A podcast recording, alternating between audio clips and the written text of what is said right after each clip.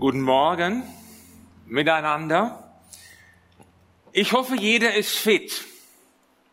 Auch die jetzt zu Hause sitzen, auf dem Sofa wahrscheinlich mit einem Croissant und einer Tasse Kaffee.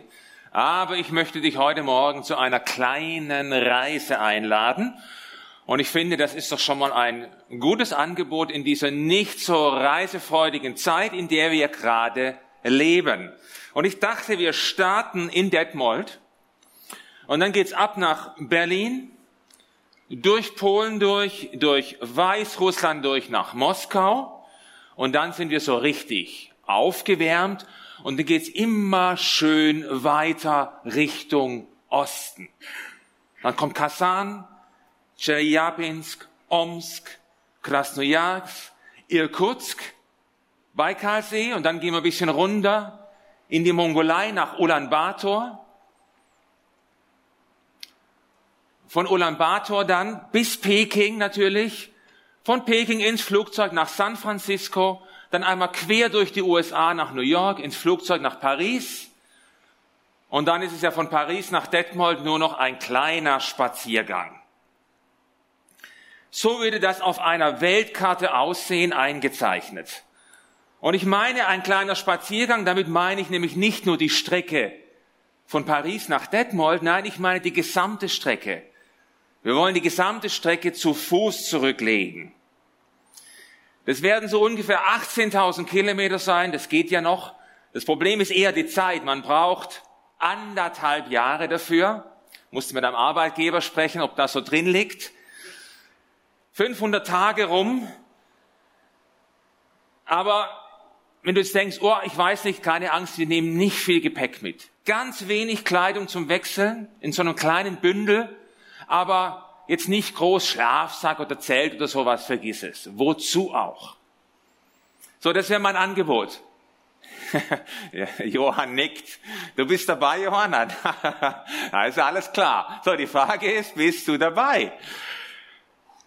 Oder, aber ganz ehrlich, ist dir das ein bisschen, ein bisschen zu durchgeknallt? Ist es ja schon irgendwie, oder? Also für ihn hier war es das nicht. Peter Ecker heißt er. 511 Tage hat er gebraucht, 18.000 Kilometer. Er ist Schweizer und hat diese Reise gemacht im Alter von circa 25 Jahren. Hat er sich auf den Weg gemacht aus der Schweiz, ganz alleine und hat diese Reise nicht nur unternommen, sondern auch beendet. Und ich habe ihn persönlich kennengelernt.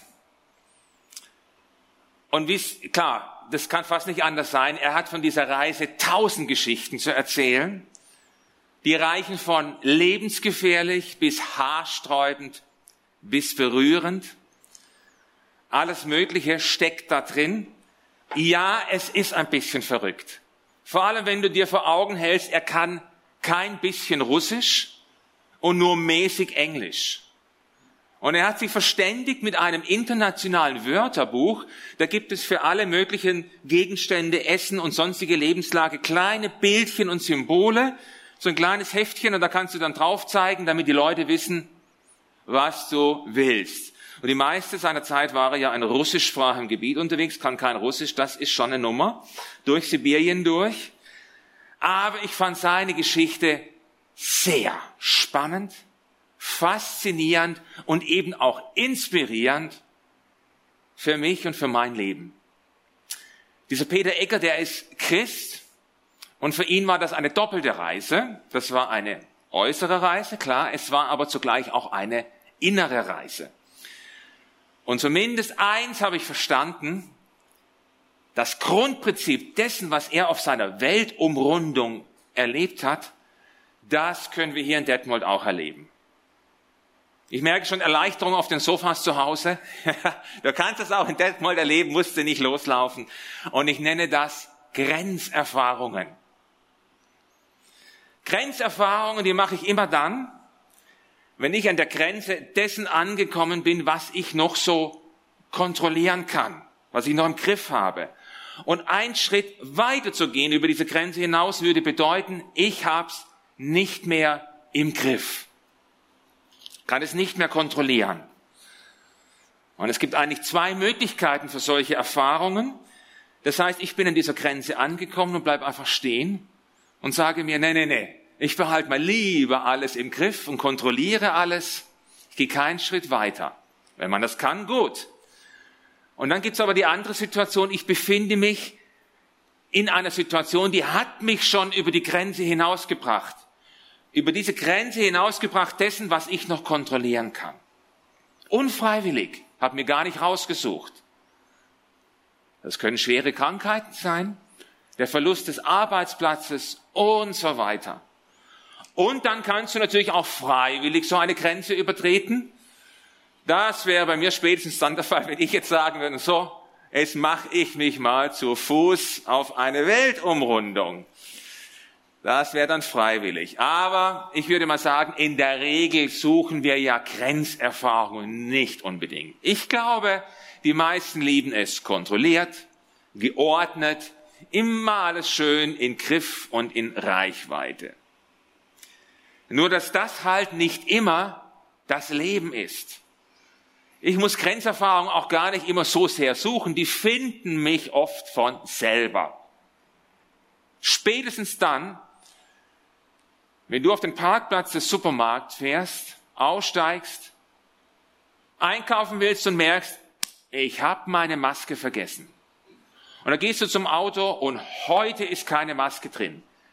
Ansonsten ist das Auto gefüllt, ein Christbaum an Masken, an jedem Türgriff, in jeder Ablage, in jeder, an jedem Sitz hängt so eine Maske. Heute hängt keine. Und jetzt kauf mal ohne Maske eine Maske.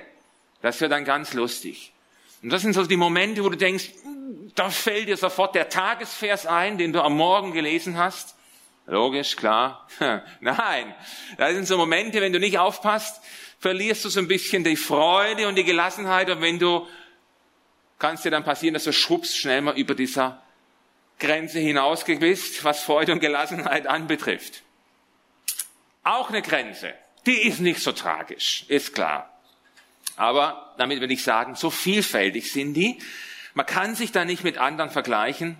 Die Grenzen eines anderen sind nicht meine Grenzen, weil die jeder woanders hat, beruflich, familiär, körperlich, sportlich, lerntechnisch, handwerklich, auch glaubensmäßig.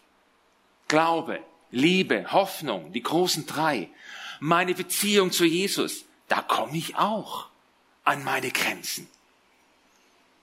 Grenzerfahrungen auf dem Weg mit Jesus, das ist absolut nichts Ungewöhnliches. Ich glaube sogar, dass uns Jesus manchmal ganz bewusst an bestimmte Grenzen führt und uns auffordert, so, jetzt geh drüber. Im Vertrauen auf mich überschreite sie. Mit mir an der Seite.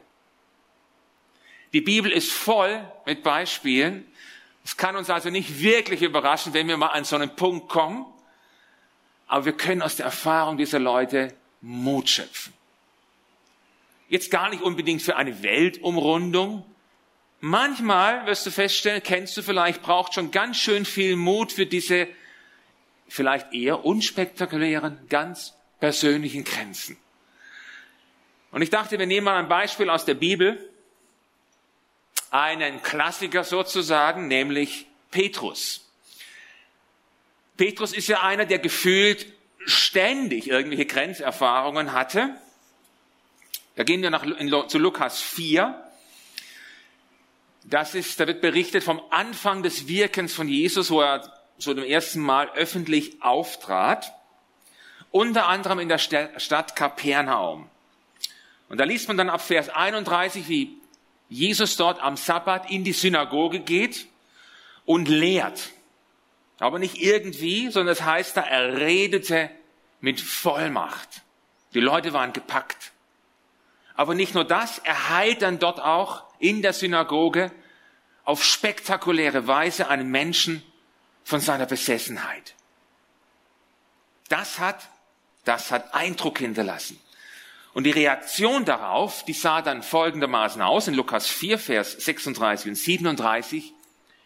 Furcht und Staunen ergriff alle und sie sagten zueinander, was für eine Vollmacht und Kraft hat sein Wort. Er befiehlt den bösen Geistern auszufahren und sie fahren aus. Bald gab es in der ganzen Gegend kein Ort mehr, an dem man nicht von Jesus sprach. Was für eine Vollmacht und Kraft hat sein Wort. Das Wort von Jesus macht den Unterschied. Und die Folge davon fand ich auch interessant. Es gab bald keinen Ort mehr, an dem man nicht von Jesus sprach und das ganz ohne WhatsApp. Sieh an, es funktioniert. Und wahrscheinlich war eben Simon Petrus an dem Tag auch in der Synagoge, hat das miterlebt. Denn es heißt gleich anschließend, dass Jesus zu ihm nach Hause ging. Ich weiß nicht, ob er ihn eingeladen hat. Das steht nicht in der Bibel, aber er geht zu ihm nach Hause. Vers 38.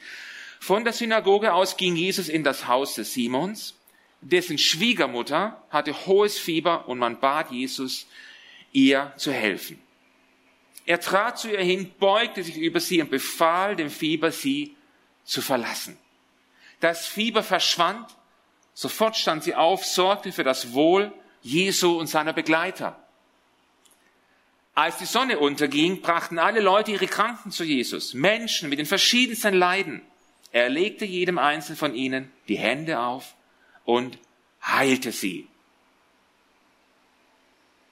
Da war was los an dem Sabbat bei Petrus. Hat er sich wahrscheinlich so nicht ganz vorgestellt. Aber jetzt überleg mal, das wäre dein Tag gewesen. Du wärst Simon Petrus. Was löst sowas bei dir aus?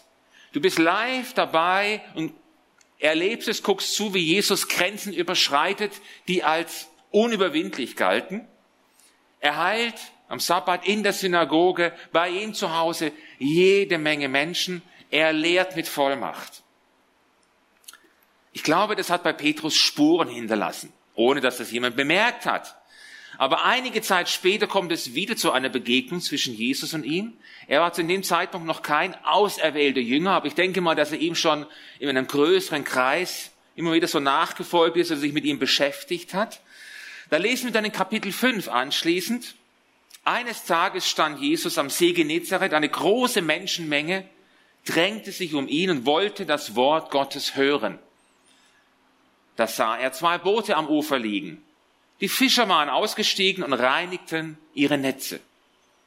Jesus stieg in das Boot, das Simon gehörte, und bat ihn, ein Stück weit auf den See hinauszufahren. So konnte er im Boot sitzen und von dort zu den Menschen sprechen. Also, das ist das, was Jesus ja oft gemacht hat. Er nutzt die Akustik des Wassers, um zu einer größeren Menschenmenge zu sprechen, vom Boot aus. Und die, die am Ufer stehen, hören ihn sehr gut. Das war an diesem Tag der Fall. Danach heißt es, als er aufgehört hatte zu reden, ließ er sich von Simon wieder ans Ufer rudern, bedankte sich für seine Mithilfe und stieg wieder aus. Wer jetzt in die Bibel guckt, der schüttelt den Kopf. Ja, das sollte da stehen, meint man, das wäre logisch. Bei Jesus ist nicht so viel logisch. Nein, nein, das steht da nicht, weil jetzt geht's erst so richtig los für Simon. Hier heißt es, als er aufgehört hatte zu reden, irgendwann mal war er dann, hat er alles gesagt, wandte sich an Simon und sagte, fahr jetzt weiter auf den See hinaus, werft dort eure Netze zum Fang aus. Simon antwortete, Meister, wir haben uns die ganze Nacht abgemüht und haben nichts gefangen. Also nach dem Motto, ey, was, was willst du jetzt? Was ich interessant finde, was Jesus hier mit anderen Worten sagt. So Petrus, pass mal auf. Du warst jetzt ein paar Mal dabei, du hast zugeguckt. Jetzt bist du dran. Jetzt bist du dran, Grenzen zu überschreiten. Ich fordere dich raus. Jetzt bist du dran, die Grenzen der Fischerei zu überschreiten, so wie du sie kennst. Und eigentlich hätte Simon jetzt reagieren müssen und mal ganz, ganz grundsätzlich so einen Vortrag halten über das Fischen nachts oder tagsüber, wie unsinnig es ist, jetzt auf den See zu fahren und wie er sich lächerlich macht. Kollegen stehen am Strand und grinsen schon, weil er immer noch in seinem Boot sitzt und noch rausfahren will. Kommt nichts von ihm. Erstaunlich. Petrus, so ein erfahrener Fischer und ist ja auch einer, der immer mal gerne das Wort geführt hat. Nichts. Nichts dergleichen. Und ich glaube, in ihm drin, da, da kam jetzt das zum Tragen, was er vorher schon mit Jesus erlebt hatte, in Kapernaum, bei ihm zu Hause. Denn was er hier sagt, Vers 5, eben wir haben uns die ganze Nacht abgemüht, haben nichts gefangen, aber, sagt er dann, aber weil du es sagst, will ich die Netze auswerfen. Oder wie Luther das übersetzt, aber auf dein Wort will ich die Netze auswerfen. Bist du dir sicher, Simon? Ey, weißt du, was du dich da einlässt? Willst du das? Könnte ja nicht ganz ungefährlich sein. Und was ist, wenn das dein Leben auf den Kopf stellt? Sie fuhren raus. Sie fuhren raus, die Kollegen standen grinsend am Hof und dachten so, jetzt ist er durchgeknallt. Sein Boot und ein anderes Boot. Und ich habe keine Ahnung, was da so in seinem Kopf vor sich ging, als sie da rausgerudert sind. Vielleicht hat er sich gedacht, hab ich das wirklich gesagt? Auf dein Wort will ich die Netze auswerfen, weil du es sagst. Alter, geht's noch? Reiß dich zusammen. Die anderen grinsen auch schon so komisch. Vergiss es. Ich weiß nicht, was in seinem Kopf vor sich ging. Aber was ich spannend finde, Petrus trifft in dem Moment die Entscheidung, sich öffentlich, sichtbar für alle auf eine Grenzerfahrung mit Jesus einzulassen deren Ausgang er nicht abschätzen konnte. Er wusste nicht, was würde passieren. Und sich auf eine Grenzerfahrung mit Jesus einlassen heißt immer auch, ihm die Kontrolle zu überlassen. Auch wenn alle anderen kopfschüttelnd am Ufer stehen. Und Petrus ist mutig. Aber weil du es sagst, will ich die Netze auswerfen. Und das taten sie dann auch. Und ich stelle mir vor, wie er so im Boot steht und dieses Netz versinkt so langsam im Wasser. Er guckt ihm zu und wahrscheinlich hat ihm das Herz bis zum, bis zum Bart geschlagen. Davon gehe ich jetzt mal aus. Er war aufgeregt und er wusste nicht, was jetzt passiert. Alle anderen gucken auch und jeder wartet. Spannender Moment. Das taten sie dann auch. Und dann heißt es hier so kurz und knackig, und sie fingen eine solche Menge Fische, dass ihre Netze zu reißen drohten. Also, wenn du Filmregisseur bist und mal diese Szene verfilmen willst, das ist die Stelle, da kannst du deine Posaunen, deine Trompeten bringen. Ta, ta, ta, ta, und auch kommen diese ganzen Fische hier zum Vorschein und die Geigen kommen noch dazu. Das ist mal eine ganz coole Szene. Petrus erlebt das Wort. Petrus erlebt das Wort. Er erlebt ein Wunder. Die Boote sind randvoll. Vers 7, deshalb winken sie den Fischern im anderen Boot, sie sollten kommen, mit anpacken, zusammen füllten sie die beiden Boote, bis diese schließlich so voll waren, dass sie zu sinken drohten. Plötzlich hatten sie wieder alles im Griff. Naja, zumindest die Netze mussten sie im Griff haben. Und egal, was die Fischereigesetze sagten, diese Boote waren voll. Obwohl es das eigentlich nicht gibt um diese Tageszeit. Ist doch super. So eine Grenzerfahrung, das ist doch toll. Hey, da wäre ich doch aber auch mal gerne dabei. So kann es dann weitergehen. Die Frage ist, kann man das 2020 auch erleben? In Detmold oder Lage oder Lemgo oder Augustdorf, wo immer du bist oder herkommst. So ein bisschen wie damals Petrus mit Jesus im Boot. In Detmold halt ohne Boot, aber mit Jesus. Das wäre schon cool. Ich glaube, man kann das heute so erleben. Jesus hat sich ja nicht geändert. Und ich bin mir sicher, wir könnten heute den ganzen Morgen mit grenzüberschreitenden Geschichten füllen, auch von Leuten hier aus der Gemeinde. Ich kenne das aus meinem Leben, dass ich immer mal wieder an so einem Punkt stehe, wo Jesus zu mir sagt, so Martin, pass mal auf, jetzt bist du dran. Jetzt bist du dran, eine Grenze zu überschreiten. Wie sieht's aus? Und dann ist es so ein bisschen, je nachdem, manchmal sage ich, äh, hm, ja, also ich könnte aber auch in den Supermarkt gehen und Fische kaufen. Weißt du, da könnten wir uns das sparen, hier mit Boot rausfahren, Netze auswerfen, die Leute gucken zu und so. Ich kaufe einfach so, da haben wir auch Fische. Ist nicht die Idee. Ich bin froh, dass wir gemeinsam, meine Frau und ich, an den entscheidenden Stellen den Mut und den Glauben aufgebracht haben, diese Antwort zu geben und entsprechend zu handeln. Aber auf dein Wort, weil du es sagst, wagen wir es. Es gab immer wieder diese Punkte in unserem Leben. Und dann plötzlich erlebst du das Wort. Es wirkt sich aus, es verändert sich. Es wird ganz konkret. Auch wenn es sich, wie Johann das beschrieben hat, ein bisschen anfühlt, also 40 Meter oben hängst und du weißt nicht, was kommt als nächstes. Die Palette der Grenzerfahrung, das ist so viel, weil sie so unterschiedlich sind. Für den einen ist es eine Einladung, die er ausspricht oder die er annimmt. Ein anderer sagt, komm, ich komme bei dir vorbei, ich helfe dir oder wir ziehen Hälfte beim Umzug, kann auch schon eine Grenzüberschreitung sein. Der andere fängt einen neuen Dienst an hier in der Gemeinde, weiß nicht so richtig, ob er das hinkriegt. Andere wechseln ihre Arbeit oder sie ziehen komplett um, was immer. Das ist so vielfältig, wenn wir zur Grenzerfahrung kommen, wo wir selber kleine und große Schritte wagen. Bei der Vorbereitung auf diese Predigt kam mir in Erinnerung, wie wir vor vielen Jahren auf dem Weg in die Schweiz waren damals und auch so voll Glauben, unsere Netze, zack, raus ins Wasser aus dem Boot. Wir hatten der Gemeinde dort zugesagt, unsere Arbeit in Deutschland gekündigt und was sonst noch alles zu tun gab. Aber die Türen blieben zu. Damals noch wurde über jede einzelne Person von Schweizer Behörden entschieden, ob die rein darf oder nicht. Also da arbeiten und wohnen darf.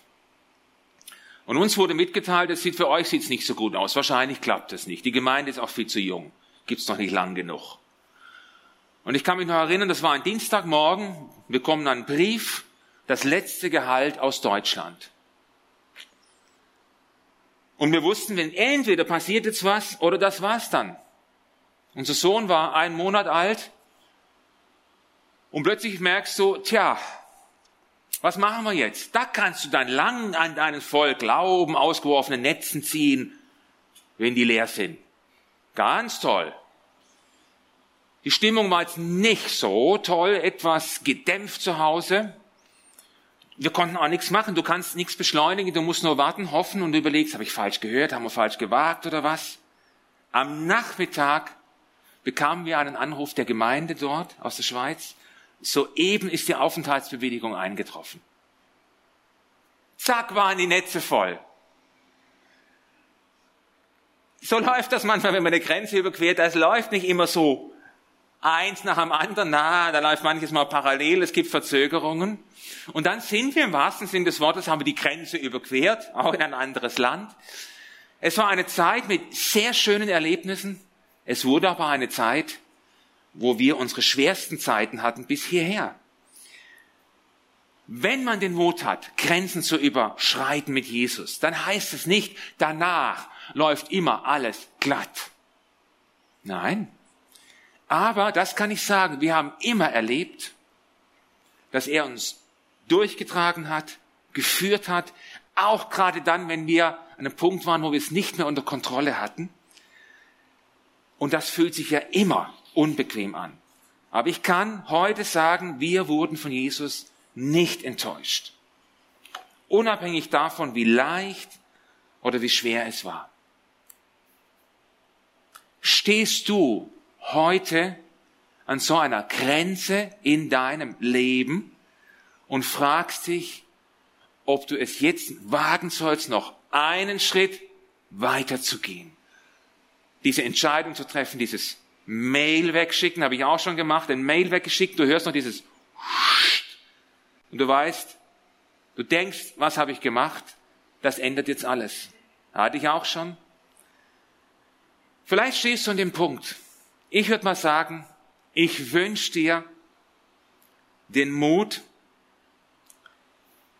mit Jesus im Boot auf den See rauszurudern und vergiss die Netze nicht. Nimm am besten gleich zwei mit. Ich komme nochmal zurück zu der Geschichte. Die ist nämlich noch gar nicht zu Ende. Manche enden hier. Nein, nein, die Grenzerfahrung, die Petrus mit Jesus macht, die geht dann noch weiter. Es geschieht noch was viel Entscheidenderes. In Vers 8, als Simon Petrus das sah, die vollen Boote, warf er sich vor Jesus auf die Knie und sagte, Herr, geh fort von mir. Ich bin ein sündiger Mensch. Denn ihm und allen, die bei ihm im Boot waren, war der Schreck in die Glieder gefahren, weil sie solch einen Fang gemacht hatten. Genauso ging es auch Jakobus und Johannes, den Söhnen des Zebedeus, die zusammen mit Simon Fischfang betrieben. Was sagt Petrus hier? Geh fort von mir. Da muss man eigentlich zweimal lesen. Du denkst, hallo, da stehst du doch auf, umarmst ihn und sagst, oh danke, dass du mir geholfen hast, danke, dass ich mich nicht blamiert habe. Hey, so viele Fische, damit hätte ich aber nicht gerechnet. Irgendwie in die Richtung.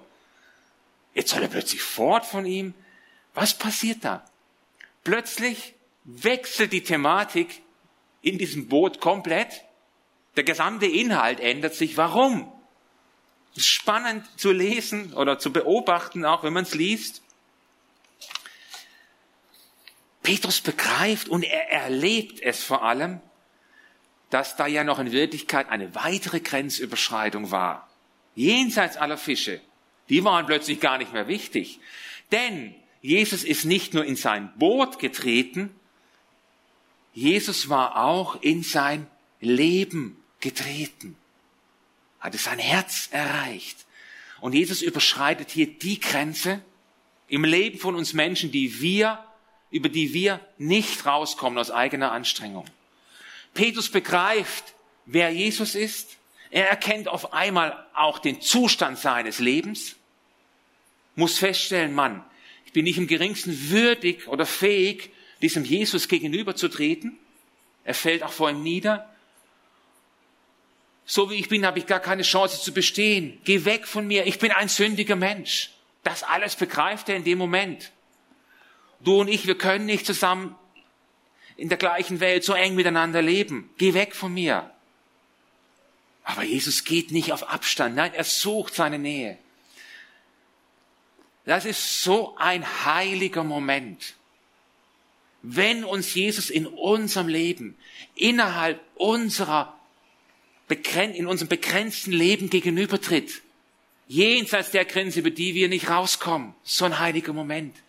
Wir kommen nicht drüber raus, in die Gegenwart Gottes, da sind wir ausgegrenzt. Die Bibel nennt es Sünde, Rebellion. Die Grenze ist für uns unüberwindbar. Aber Jesus hat sie für uns überwunden. Durch seinen Tod am Kreuz. Endgültig. Dafür ist er gestorben. Was für eine hoffnungsvolle Botschaft. Und Petrus erlebt diese Grenzüberschreitung von Jesus ganz persönlich. Er erlebt die Befreiung und er sagt Ja dazu. Und das hat dann sein Leben endgültig auf den Kopf gestellt. Nicht so sehr die Fische, die waren auch toll, aber die spielten gar keine Rolle mehr.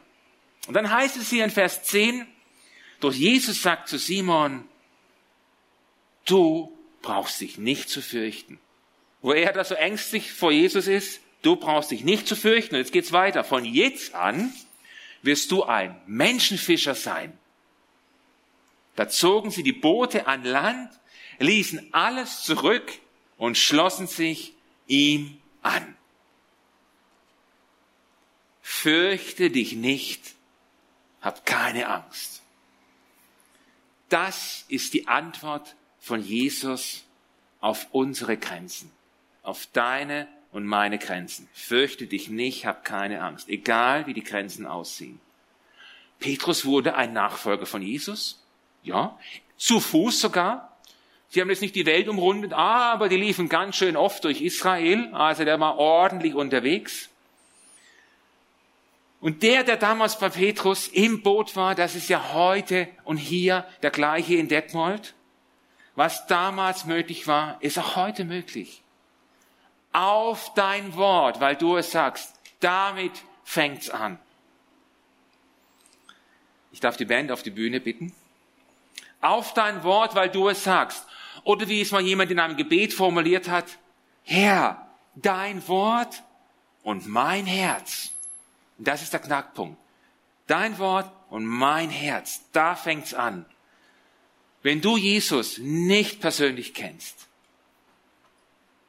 dann lad ihn doch heute ein, in dein Leben zu treten. Die Grenze, die dich von ihm trennt, zu überwinden. Und das zu erleben, was damals auch Petrus erlebt hat. Und wenn du ihm schon nachfolgst, wo immer du jetzt stehst, zögerst, vielleicht Angst hast, überlegst, abwägst, ich würde sagen, rein ins Boot, raus auf den See, vergiss die Netze nicht. Der Herr ist mit dir. Fürchte dich nicht.